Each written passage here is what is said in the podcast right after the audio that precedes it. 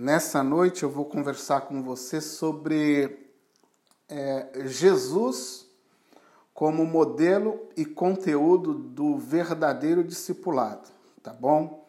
Eu gostaria de deixar ou de dar início é, com o texto de João, Evangelho de João, capítulo 13, verso 15, que talvez contenha a ideia central daquilo que eu vou falar nessa noite com você, naquilo que vamos conversar nessa noite. Possivelmente nesse verso, neste versinho aqui, talvez eu encontre tudo, eu vou usar outros versos, porém esse verso aqui para o início da nossa conversa, talvez seja o verso que, de alguma forma, ele vai sintetizar tudo aquilo que a gente vai falar nessa noite. Então, de tudo que eu falar nessa noite, se você guardar esse verso e meditar nele, eu acredito que já ganhamos um bom campo dentro daquilo que vamos conversar. O Evangelho de João, capítulo 13, verso 15, diz assim: Eu lhes dei o exemplo, para que vocês façam como lhes fiz. Então é somente isso, esse é o pontapé inicial da nossa conversa. Então, como você já viu, eu vou querer falar sobre Jesus como um modelo e Jesus como um conteúdo para um verdadeiro ou do verdadeiro discipulado.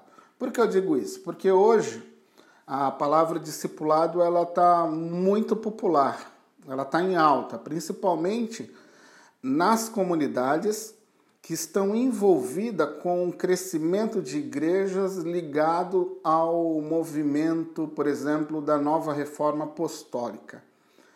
Porém, o discipulado é uma coisa muito antiga, é, é quase antigo como andar para frente, e é sobre isso que a gente vai falar daqui um pouquinho. Então, hoje é algo muito popular, mas é algo bem antigo. No Brasil existem diversas comunidades que estão já, já trabalham com discipulado há mais de quatro décadas. É, por exemplo, a comunidade da Graça, ela trabalha com discipulado há mais de 40 anos. Então, discipulado no território brasileiro, ele não era tão popular, não era tão comum. De uns anos para cá, de 10 anos para cá, ele ficou muito popular, principalmente, como eu falei, por causa desse novo movimento chamado a Nova Reforma Apostólica e algumas igrejas ligadas ao Weber e ao René Terra Nova e assim por diante. Então ele ficou muito popular. Porém, ele ainda tem alguns equívocos. Assim, a, a ideia, né? Quando você vai falar sobre discipulado, é, eu que lido com o discipulado já há um bom tempo, é, você percebe que ainda existem algumas ideias errôneas sobre esse conceito, sobre o que é o discipulado. Quando você pergunta para algumas pessoas o que é o discipulado, né, na sua essência, o que é o discipulado, por exemplo, eu já conversei com algumas pessoas e já recebi a resposta, por exemplo, que o discipulado é uma espécie de EBAD, Escola Bíblica Dominical. Então você percebe que a pessoa entende o discipulado como uma ibade. Isso não está totalmente errado, porque o discipulado realmente ele envolve ensino, porém o discipulado ele não é somente ensino, tá bom? É, eu também já encontrei, por exemplo, pessoas que afirmassem ou afirmavam que o discipulado é semelhante a uma classe de batismo. Por exemplo, eu tenho uma classe de batismo aqui na igreja sede e muitas pessoas acham que a classe de batismo é uma espécie de, de discipulado, né? Isso também não é totalmente errado, porque o discipulado ele envolve tanto o ensino como ele envolve também o batismo. Mas discipulado não é classe de batismo, ok? Discipulado também não é um programa. Para alguns, o discipulado é uma espécie de programa, onde você implanta isso na sua igreja, onde você coloca isso na sua igreja, como se fosse um programa, se não der certo, você joga fora e tenta outro projeto, outro programa e deixa o discipulado como se fosse algo abandonado, se deixa de lado, ele não serve mais, não deu certo, então vamos tentar a nova, a nova ideia, o novo conceito, a nova, é, o que tem de novo no mercado gospel, vamos tentar aplicar na nossa comunidade. Então, discipulado também não é um programa, um projeto que você amplia, tira, como se fosse algo que você pudesse fazer isso. É, discipulado, na verdade, ele deveria ser a vida normal da igreja e ele deve ser praticado até a volta do nosso Senhor Jesus Cristo.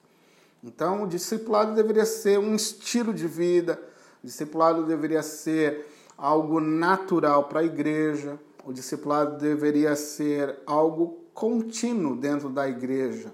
Porém, por causa dessas ideias equivocadas, o discipulado acaba sendo somente um tipo de, de ferramenta, uma espécie de programa e nunca é entendido como um estilo de vida. E é nesse ponto que devemos prestar atenção. O discipulado é como uma cultura, é como um, algo que está na nossa mente, algo que deve ser exercitado dia após dia. Então, o discipulado, eu poderia falar para você que ele é como a cultura do reino. Por que eu defino o discipulado como uma cultura? Porque a cultura, ela é um conjunto de padrões de comportamento, de crença, de, de conhecimento e também de costume, que vai distinguir um determinado grupo social. Então, o discipulado ele é cultura, a cultura do reino, que envolve padrões de comportamento, que envolve conhecimento, que envolve costumes e envolve crença. Então, o discipulado ele é mais como algo ligado a uma cultura, a uma mentalidade, como Paulo diz, queremos ter a mente de Cristo, que devemos ter essa mente, né? Semelhante à mente de Cristo. Então, o discipulado está ligado mais a uma questão cultural, uma questão comportamental, que envolve crença, conhecimento, costumes e vai nos diferenciar como um grupo social totalmente contrário.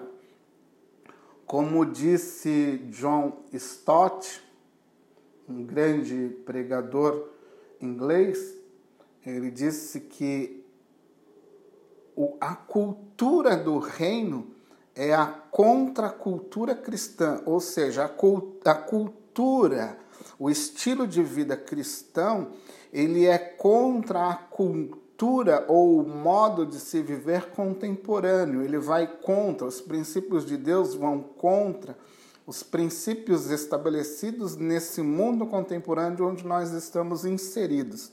Então, a cultura do reino ela é uma cultura que vai envolver tudo isso que eu acabei de falar para você: comportamento, é, crenças, conhecimentos, costumes. Discipulado é isso, é uma cultura estabelecida primeiramente na nossa mente. É um tipo de comportamento que envolve uma mudança de mente. Eu começo a pensar como Jesus. Por que eu digo isso? Porque o discipulado verdadeiro, ele vai envolver o ensino. Por isso que eu falei que discipulado não é somente ensino, mas ele tem uma característica principal. Além do ensino, você tem a imitação. Então, discipulado é imitar. Imitar Jesus, imitar os seus mestres, os seus líderes, mas quando eu vou ampliar essa ideia, o discipulado verdadeiro é o discipulado onde eu observo Jesus e passo a imitá-lo no meu dia a dia. Eu trago o comportamento, eu observo como Jesus se comporta e eu trago esse comportamento para a minha vida. Eu observo o que o meu mestre faz e passo a imitá-lo. Então, resumindo o assunto, o discipulado ele envolve tanto o ensino como a imitação. E esse é algo que, por exemplo, eu poderia resumir assim: seria o cristão experiente auxiliando o cristão mais novo, ou aquele que chegou à fé por esses dias, e eu, por ser mais experiente, devo ensiná-lo a imitar Jesus. E é sobre isso que eu gostaria de falar com você nessa noite. Então, eu só estou introduzindo essa ideia para você ter uma noção geral assim do que do que é o discipulado, né? Ele não pode ser um programa, ele também não pode ser um, um projeto, algo que deva ser abandonado porque não deu certo. Porque o discipulado, ele é uma ordem dada por Jesus. Então eu gostaria de nessa noite chamar a tua atenção para esse detalhe. Gostaria que você observasse isso, tá bom? É, Primeiro, eu gostaria de, de mostrar que você foi chamado para aprender e para imitar Jesus. Então é esse que eu esse é o primeiro ponto aqui que eu gostaria de, de conversar com você.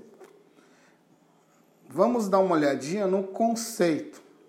Depois, se o Ney quiser, eu posso enviar esse material para vocês aí eu tenho ele aqui já salvo no computador. Depois eu posso enviar para vocês aí, para vocês terem em mão, porque eu tenho algumas.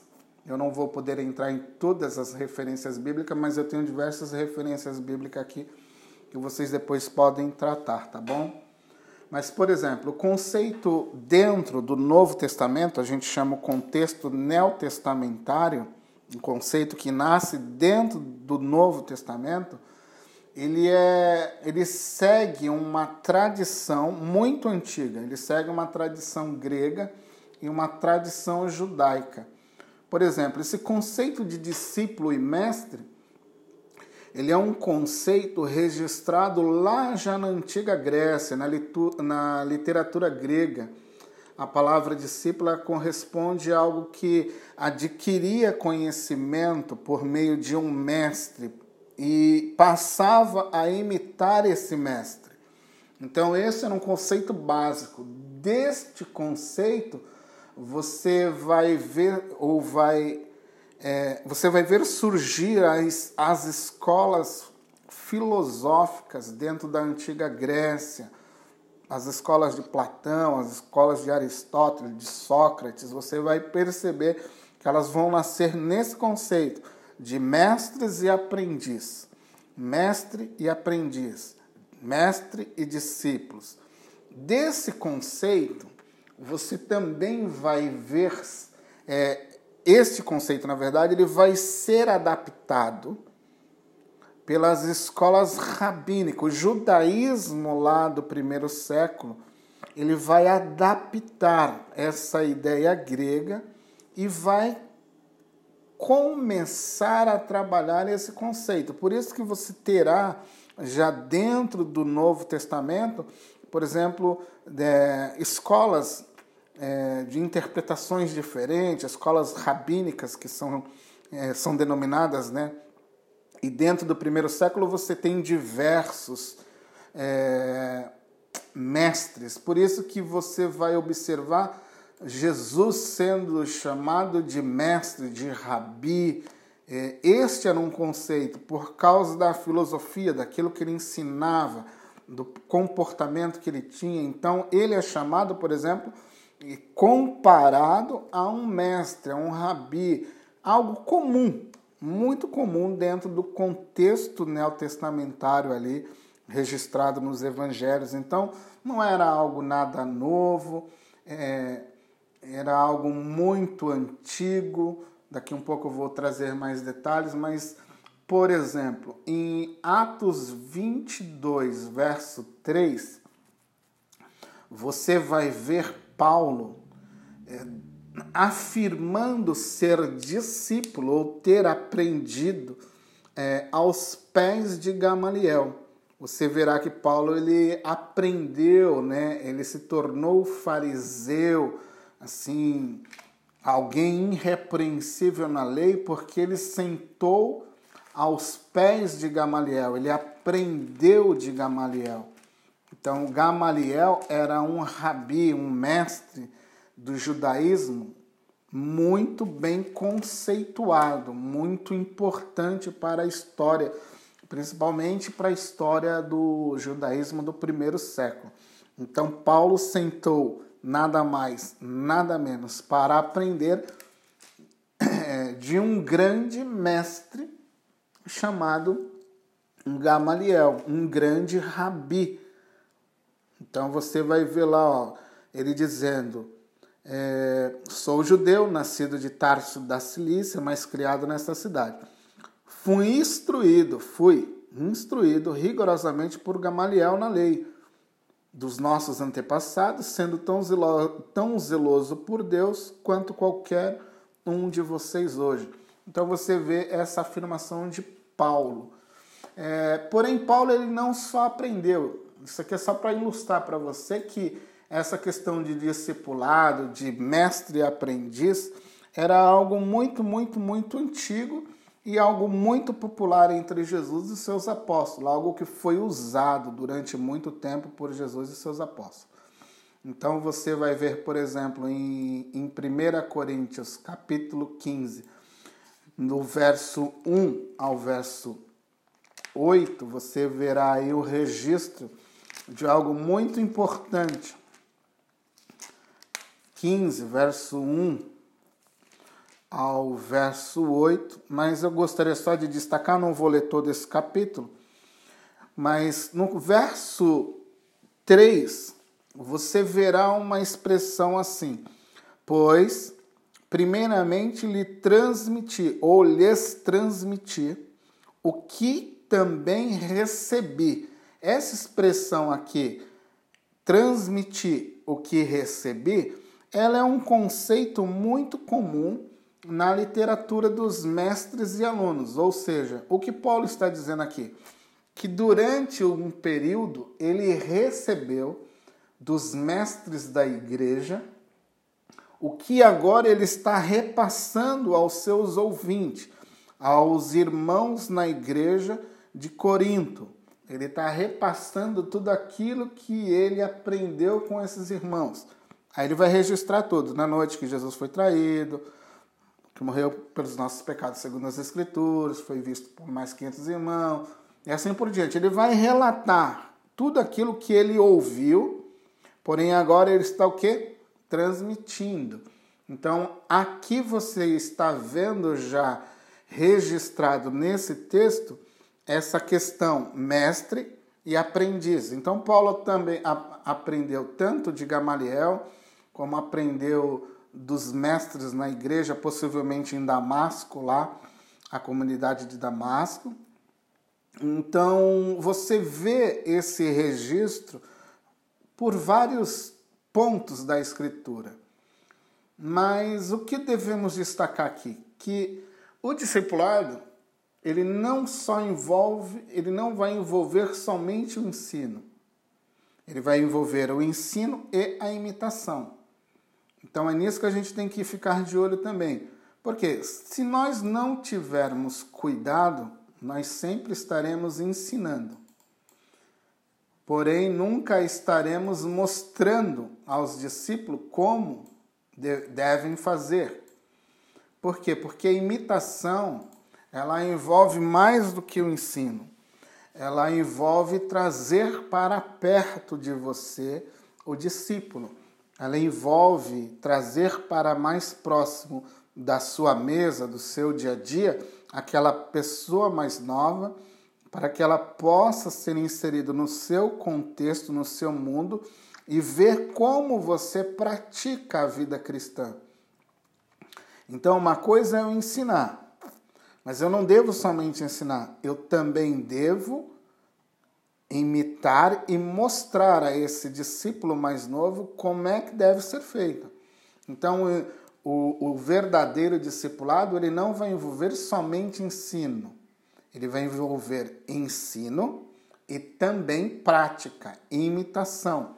E é aqui que muitas vezes nós, como igreja, corremos e erramos, porque nós só queremos aplicar o ensino. Não queremos trazer o discípulo para próximo de nós, para que ele possa analisar o nosso comportamento e ver o nosso trato. E o discipulado também, o verdadeiro discipulado, ele exige isso.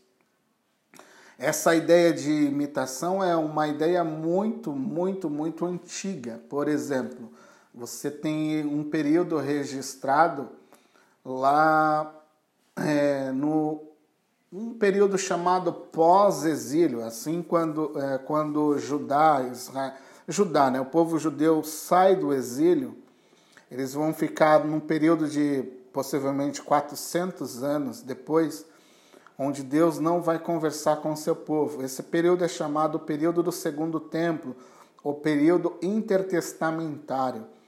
Hum, neste período, onde Deus não falou com o seu povo durante 400 anos, é, haverá um retorno. A, a, a, os, judeus vão retornar, vão guardar a lei, vão querer se santificar, não vão querer mais estar envolvido com os povos ao seu redor. Eles vão manter agora a lei. Isso você pode observar lá no contexto do livro de Esdra, Neemias. Ali você vai ter esse registro. É, o ressurgimento da lei e este povo agora vai começar a se comportar como Deus havia dito. E nesse período de 400 anos, ou dentro deste período de 400 anos, você verá essa ideia da imitação, imitar a Deus, no sentido ético e moral. Então, é, o judaísmo vai estabelecer uma ética moral, uma forma de você imitar a Deus no sentido moral. Eu vou estar esclarecendo isso daqui um pouquinho. Mas, por exemplo, no Salmo 19, 119, verso 11, você vai ver uma expressão muito comum que diz: é, Guardei a tua palavra no meu coração para não pecar contra ti. É, esse texto, a, a ideia do guardar, do guardar a palavra no coração, é uma ideia que está ligada ao comportamento. Guardar a palavra no coração significa mantenho um tipo de comportamento segundo os teus mandamentos para que eu não peque contra ti. Então, quando o salmista diz: Estou guardando, tenho guardado, guardarei a tua palavra dentro do meu coração, para não pecar contra ti, ele está dizendo: Eu me comportarei conforme os teus mandamentos, conforme aquilo que te agrada, conforme aquilo que existe dentro do teu coração, para que eu não peque contra ti. Então a ideia do guardar as tuas palavras no meu coração significa que eu me comportarei a segundo a tua imagem e a tua semelhança. Eu serei parecido contigo, eu me comportarei a tua imagem e a tua semelhança. Essa é uma ideia que o judaísmo do segundo templo vai resgatar. Ele vai entrar nesse contexto de tentar imitar a Deus, resgatando a ideia de ser imagem e semelhança de Deus num tipo de comportamento. E esse conceito de, de, de imitação, ele vai ser usado assim constantemente por Jesus e por seus apóstolos. Então, é, não é algo novo, não é algo, não é nenhuma novidade. Eu não estou conversando com você nessa noite sobre, sobre o descobrir a, a, a pólvora ou é, criar a roda, algo novo. Não, estou falando de uma coisa muito antiga, que sempre existiu, registrada nas Escrituras e que nós devemos retornar a isso. Nós devemos olhar isso com mais carinho, porque, como eu irei daqui um pouco mostrar para você, isto é a vontade de Jesus. Eu tenho aqui diversos textos que eu poderia conversar com você, por exemplo, você tem texto como 1 Coríntios 4, 16, é, Coríntios, é, 1 Coríntios 11, verso 1, 1 Tessalonicenses 1, 1 6, 2, 14, 2 Tessalonicenses 3, verso 7, e assim por diante. Depois eu envio esses textos para o Ney e ele compartilha com vocês para que vocês possam ver que o conceito de imitação ele é um conceito muito, muito comum.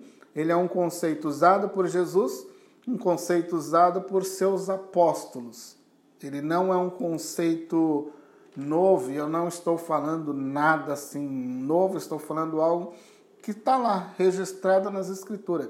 Por exemplo, uma frase muito comum, é, talvez todos nós tenhamos a dimensão ou conhecemos que Paulo diz: sede meus imitadores, assim como eu sou de Cristo. Ou seja, eu imito Cristo. Olha o meu comportamento, porque o meu comportamento será semelhante ao comportamento de Jesus. Imitação não significa também, abrindo um parênteses aqui, é, perfeição. Quando eu falo de imitação, eu estou falando de uma busca e um ideal onde eu possa ser a cada dia mais parecido com Jesus. Por isso eu também não posso e devo tomar o cuidado de explicar que imitação não significa perfeição. Não seremos totalmente perfeito, perfeitos. Possivelmente nós lutaremos contra o pecado até o dia e a volta do Senhor Jesus Cristo, e até lá é, existirá defeitos em mim, em você, que deverão ser tratados. Por isso que o discipulado é algo importante.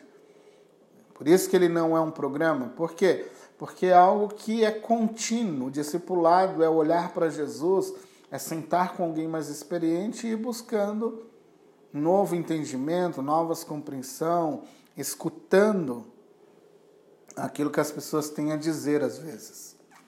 Então, não é algo comum, é, desculpa, é algo muito comum, não falo nada novo, onde a Escritura está repleta de exemplo, por isso que eu falei para você sobre João 13, 15, onde Jesus mesmo usou esse exemplo.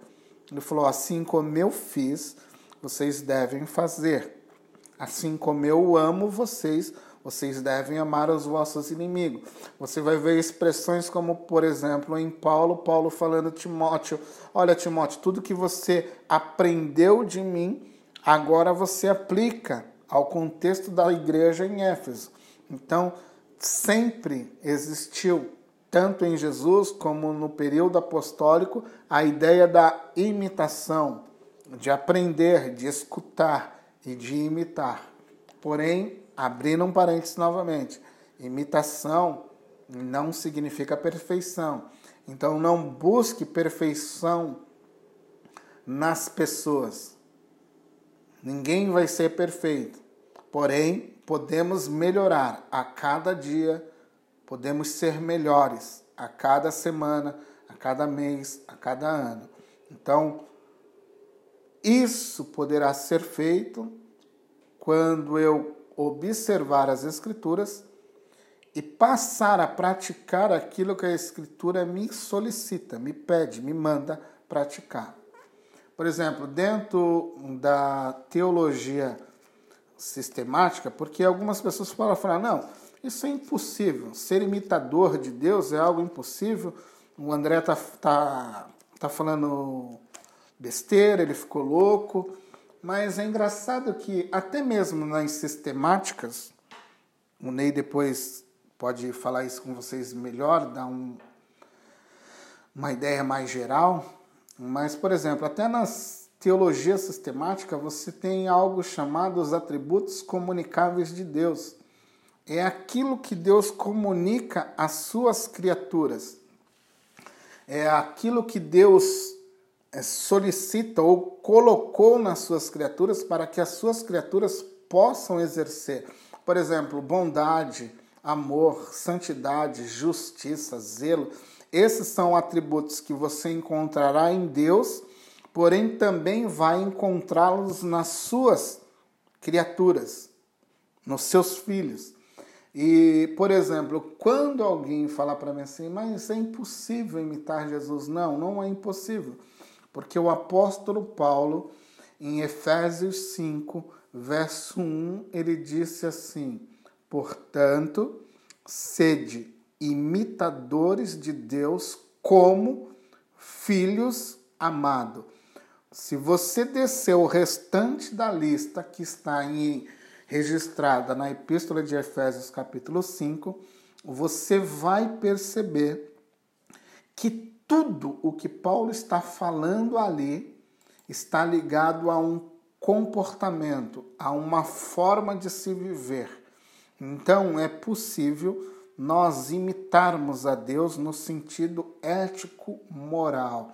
Então, o discipulado verdadeiro, ele vai envolver tanto o ensino como envolverá também a imitação.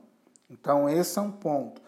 Aí, eu gostaria de falar para você, de mostrar para você que essa é uma ordem dada por Jesus. Lá em Mateus 28, você vai encontrar registrado, Mateus 28, 19 e 20, este mandamento de Jesus. É, a gente tem até apelidado isso né, como é, ah, o texto da grande comissão. A igreja colocou esse apelido aí nessa parte do texto, que é aquilo que envolve missões, envolve alcançar os outros povos, outras nações, e quando você analisa esse texto, esse contexto aqui, você sempre coloca ele como algo lá ligado a uma grande comissão lá na frente. É, e eu gostaria de olhar isso com você, mas eu não posso, e aqui eu já entro no meu segundo ponto, mostrando Jesus como modelo e como conteúdo do discipulado verdadeiro ou do verdadeiro discipulado. E tudo isso baseado depois aqui nesse texto de Mateus 28, verso 18 e 19. E o 20 também. Você pode pegar todo esse trecho aí, 18, 19 e 20. Você tem tudo isso aqui. Jesus, como exemplo, e aqui que eu começo a trabalhar com você também, ele é um exemplo como um proclamador do reino de Deus. Porque Jesus ele tem uma mensagem e a sua mensagem ela está conectada à mensagem do reino. Então Jesus sempre teve uma mensagem. A mensagem é a mensagem do reino. O reino de Deus chegou, o reino de Deus está entre vós. O reino de Deus está aqui agora entre vós, ou seja, ele é o proclamador da mensagem de Deus. Ele tem uma mensagem. Então, o discipulado verdadeiro, ele tem Jesus como exemplo e o exemplo de que devemos ter uma mensagem. Por exemplo, Jesus, ele ensinou. Então, o discipulado verdadeiro tem uma mensagem. A partir quando eu olho para Jesus, né, Jesus sendo o meu exemplo, eu também vejo Jesus como alguém que ensina. Ele ensina seus discípulos de forma particular e sempre está ensinando de forma geral, mais ampla, onde todos estão ouvindo aquilo que ele tem a ensinar. Então você vê Jesus ensinando de forma particular e você vê Jesus ensinando de uma forma mais ampla. Você vai perceber isso, por exemplo, no Sermão do Monte, nas parábolas de Jesus. Jesus sempre está ensinando. A pregação de Jesus é uma pregação didática, ligada ao ensino. O didaque, ela é didática, ela vai ali sendo colocada como ensino. Então, assim, com um conteúdo específico. Então, Jesus proclama ele ensina, ele proclama, ele ensina, mas ele também mostra com a vida. Então você, por diversas vezes, verá dentro do contexto do Novo Testamento, nos Evangelhos, Jesus proclamando o reino, ensinando o significado do reino ou de uma de algo particular e também mostrando com a vida como deveria ser feito. Então, quando eu falo discipulado, eu tenho que entender isso, que discipulado envolve uma mensagem, ele envolve o ensino e ele envolve o exemplo, a prática do meu dia a dia. Entendeu? E isso está registrado tudo dentro desse contexto de, de Mateus 28, 19 ao 20.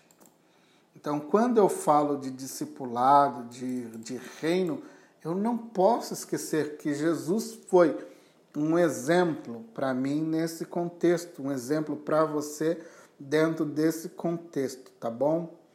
Vamos ver agora algumas coisas registradas nesse texto de Mateus 19 ao 20, ou a partir do 18 ao 20, onde Jesus fala sobre sua autoridade, por exemplo, no verso, você tem nesse verso uma, um, imperativo. É, Ide, fazei discípulos de todas as nações. Essa expressão nações, ela pode significar pequenos grupos, etnias, pequenos grupos, é, e não somente no sentido de nações como eu entendo hoje, nações, né? Vamos às nações e coisa e tal. Quando Jesus usa a, a, a, expressão por trás desse texto, ela está falando em qualquer lugar, em qualquer etnia, em qualquer povoado, porque diferente do que entendemos hoje, nações tinham um outro, um outro significado. Então, dentro do reino de Deus, em qualquer ambiente, desculpa, do Império Romano, você via a igreja saindo para pregar o evangelho. Então, resumindo ou traduzindo isso de uma forma que faça, é, que traga um significado para a nossa vida dia a dia, é, vá e faça discípulos em qualquer ambiente, em qualquer lugar. No seu bairro, no seu trabalho, na sua faculdade, na sua escola, aonde você estiver inserido, vá ali e faça discípulos. Mas para você fazer discípulos, você tem que ter uma mensagem. Sem mensagem, você não tem discipulado verdadeiro. Então, o que eu quero mostrar para você? Que discipulado envolve uma mensagem, a proclamação do Evangelho. Sem Evangelho não há discipulado verdadeiro. Se não houver o evangelho, não há discípulos verdadeiros, não há verdade. Quando eu falo evangelho, eu estou falando, ou eu tenho na minha mente aqui, aquilo que eu chamo o drama das Escrituras, registrado de Gênesis a Apocalipse. O que envolve esse drama da Escritura? Ele envolve, por exemplo, a queda, desculpa, ele envolve, por exemplo, a criação, a queda, a redenção e a consumação. Neste drama, eu tenho o Evangelho. Então, o Evangelho começa na criação. O Evangelho não começa somente na morte, na ressurreição de Jesus. O Evangelho começa na criação. Lá, quando Deus criou todas as coisas para Ele, para os seus propósitos. Porém, houve a queda. Mas a partir da queda, você vê um trabalhar de Deus dentro das Escrituras até a vinda do Filho do Homem, até a vinda do seu Filho Jesus, onde revela, onde ele revela o seu Filho ao mundo, onde Deus entra neste mundo, torna-se homem, vive a vida que eu não posso viver, morre a condenação e sofre a condenação que deveria ser a minha, a minha condenação, sofre o sofrimento que deveria ser o meu sofrimento, sofre o castigo que deveria ser aplicado sobre a minha vida, sobre a sua vida. Então, quando eu falo do drama das Escrituras, eu tenho que ter tudo isso em mente. E tenho que entender que a morte e a ressurreição apontam para a consumação final de todas as coisas.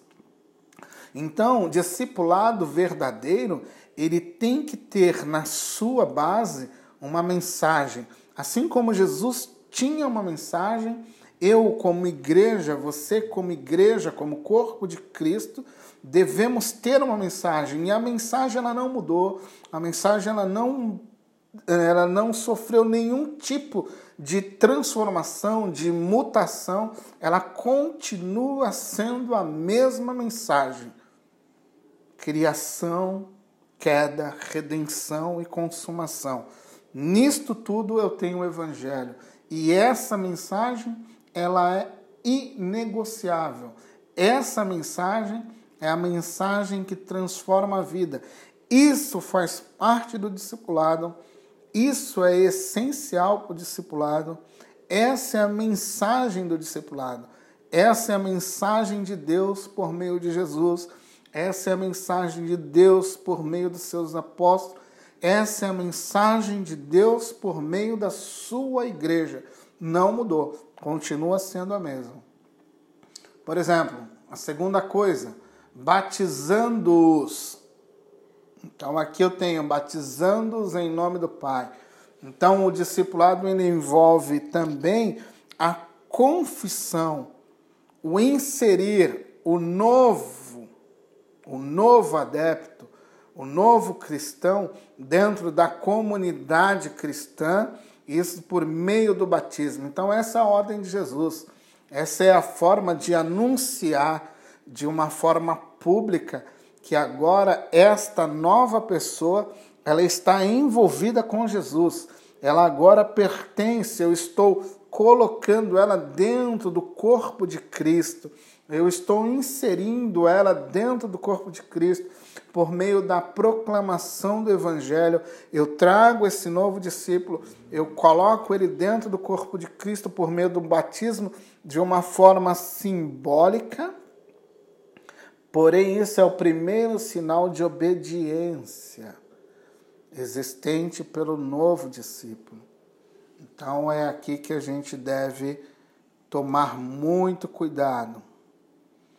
Então, batizando esse, novo adepto, porque isso é sinônimo de obediência prática e também de confissão pública, uma fé pública, mostrando a todos que Jesus continua sendo Senhor e continua sendo Salvador. Veja também que mais adiante você verá que Jesus fala que eu devo proclamar para fazer discípulo, eu devo batizar para fazer discípulo.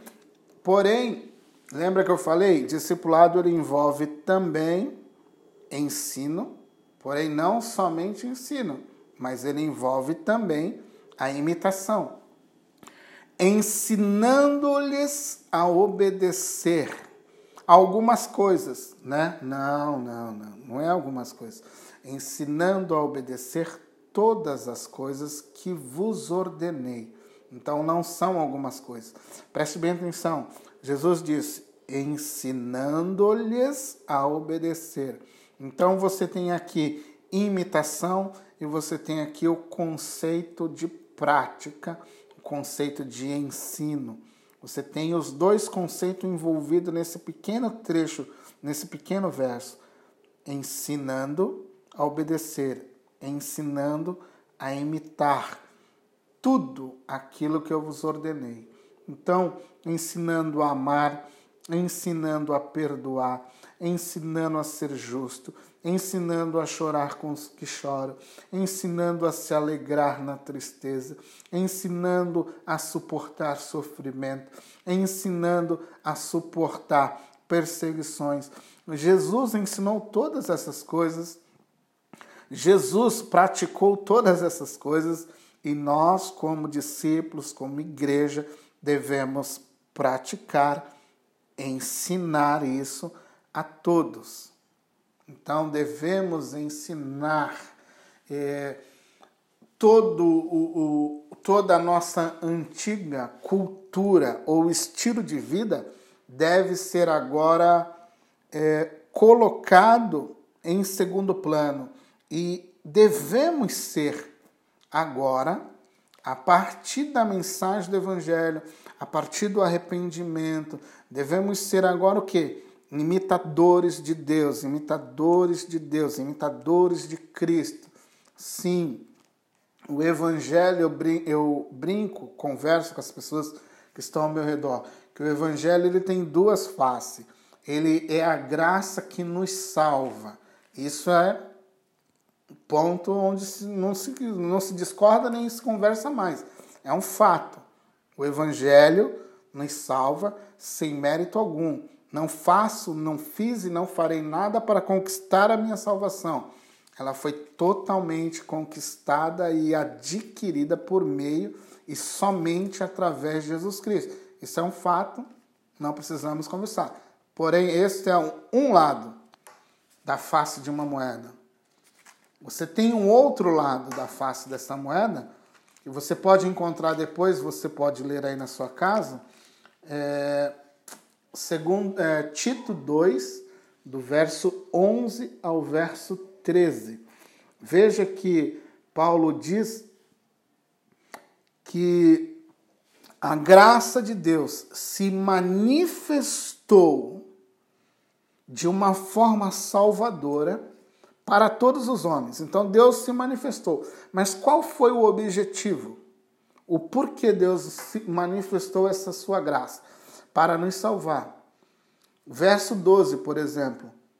A graça se manifestou para nos salvar. E ela tem um objetivo final: a nos renunciar, para que nos ensine, para que é, haja uma vida de renúncia às antigas paixões mundanas. É isso que Paulo fala no verso 12 de Tito 2, do 11 ao 13.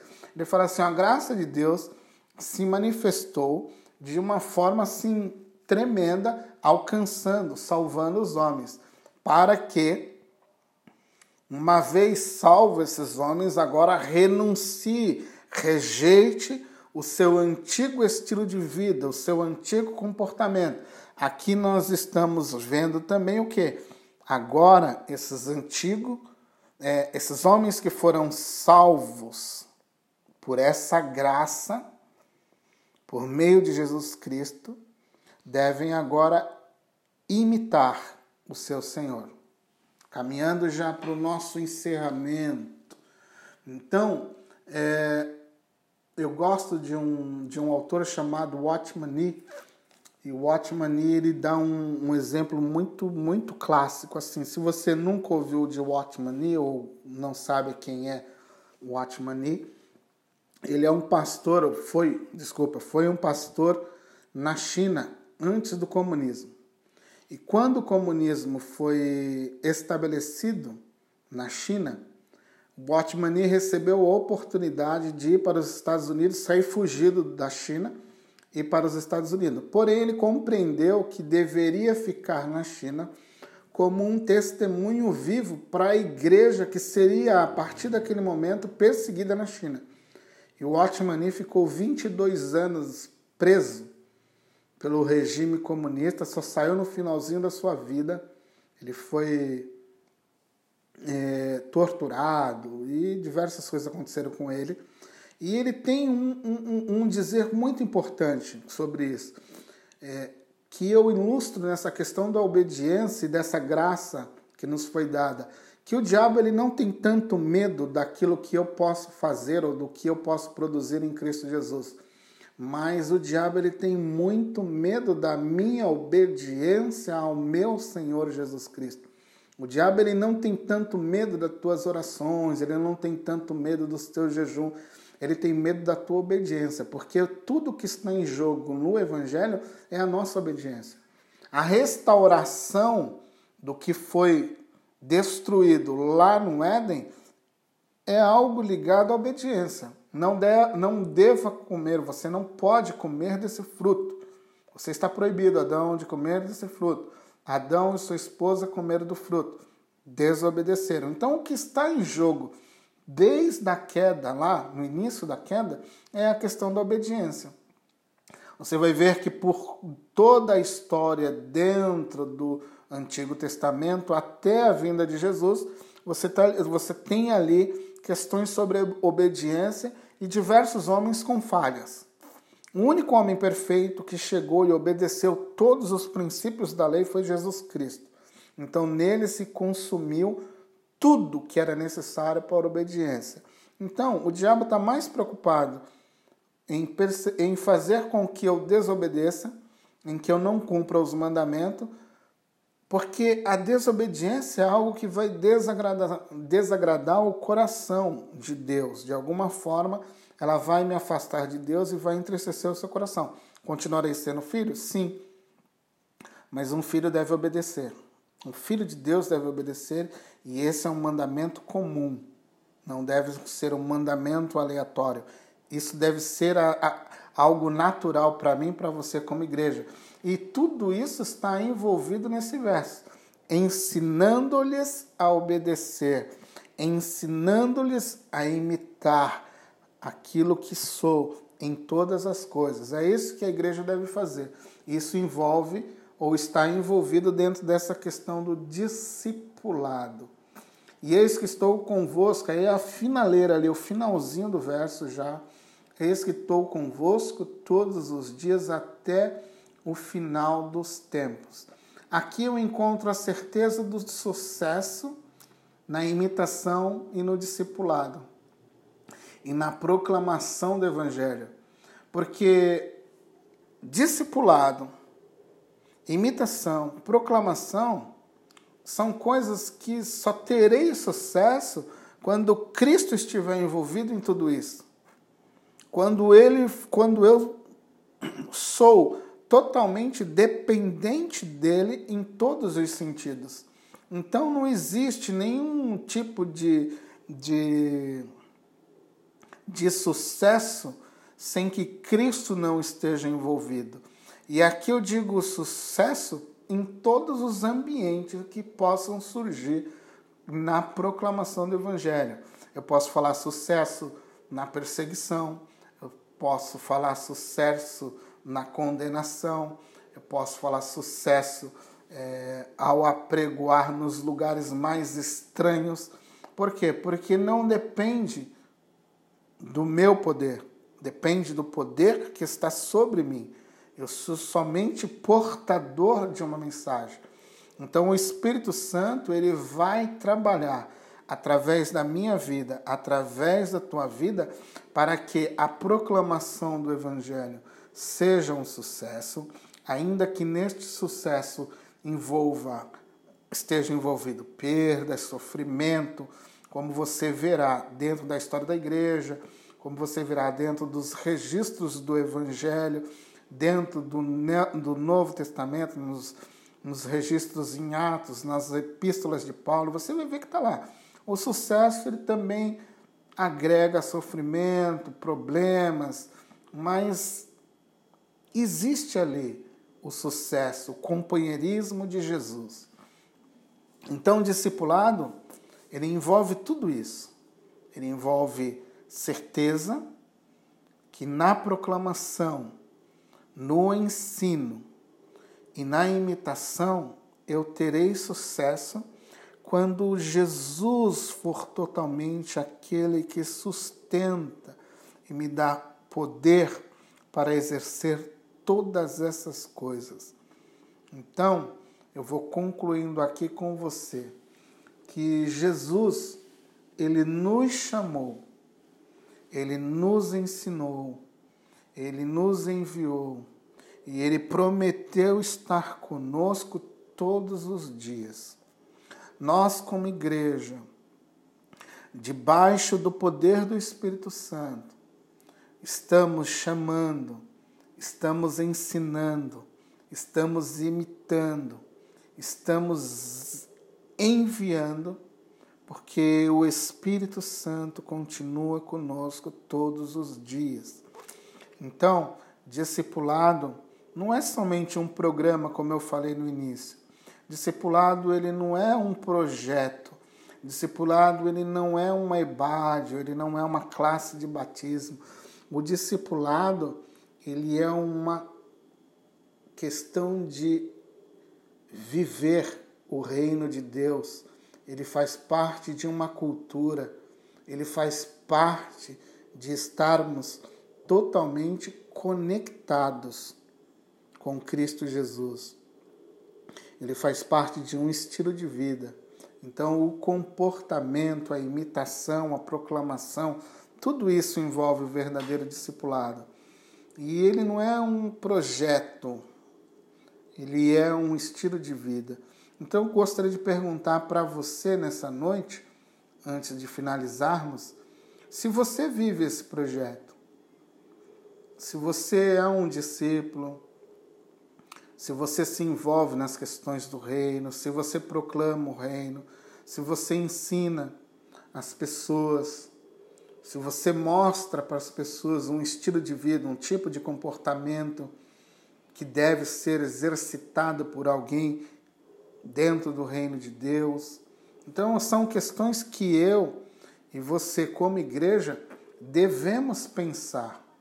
Por exemplo, eu finalizo com a imitação no Novo Testamento, ela é consequentemente algo que eu não, não é simplesmente uma reprodução. Eu simplesmente não, não vou ler as Escrituras e vou começar a, a, a praticar, a exercer aquilo. Não, ela vai nascer de uma compreensão, de eu ter compreendido bem a obra da cruz, de eu ter compreendido aquilo que Cristo fez por mim. Então, é, o verdadeiro discipulado, a verdadeira imitação, ela está ligada com o perdão, com a graça divina. É, o comportamento, a imitação, não é caminho para que eu seja salvo. Por meio das minhas práticas religiosas, por meio das minhas práticas piedosas, não ele está ligado a, a, uma questão de uma ação de graça, algo que eu ofereço. Eu ofereço a minha obediência, eu ofereço a minha imitação a Cristo como um estilo de vida, como algo que, que agrade o coração dele, como algo que enriquece o coração dele, como algo que é, mostre ao mundo que eu sou filho de Deus, que eu tenho um comportamento semelhante ao comportamento do meu pai, semelhante ao comportamento do meu irmão. Eu estou ajudando outras pessoas a serem semelhantes a Jesus. Então essas coisas, elas todas estão envolvidas pela paixão, pelo amor que eu tenho ao Cristo que me conquistou. Então, em resumo, discipulado, vida discipulada, esse tipo de coisa, essa linguagem tão contemporânea hoje, ela nasce quando eu me envolvo a cada dia mais com Jesus, quando eu me envolvo com o seu senhorio, quando eu reconheço, quando essa essa mensagem da cruz me conquista todos os dias quando eu acordo.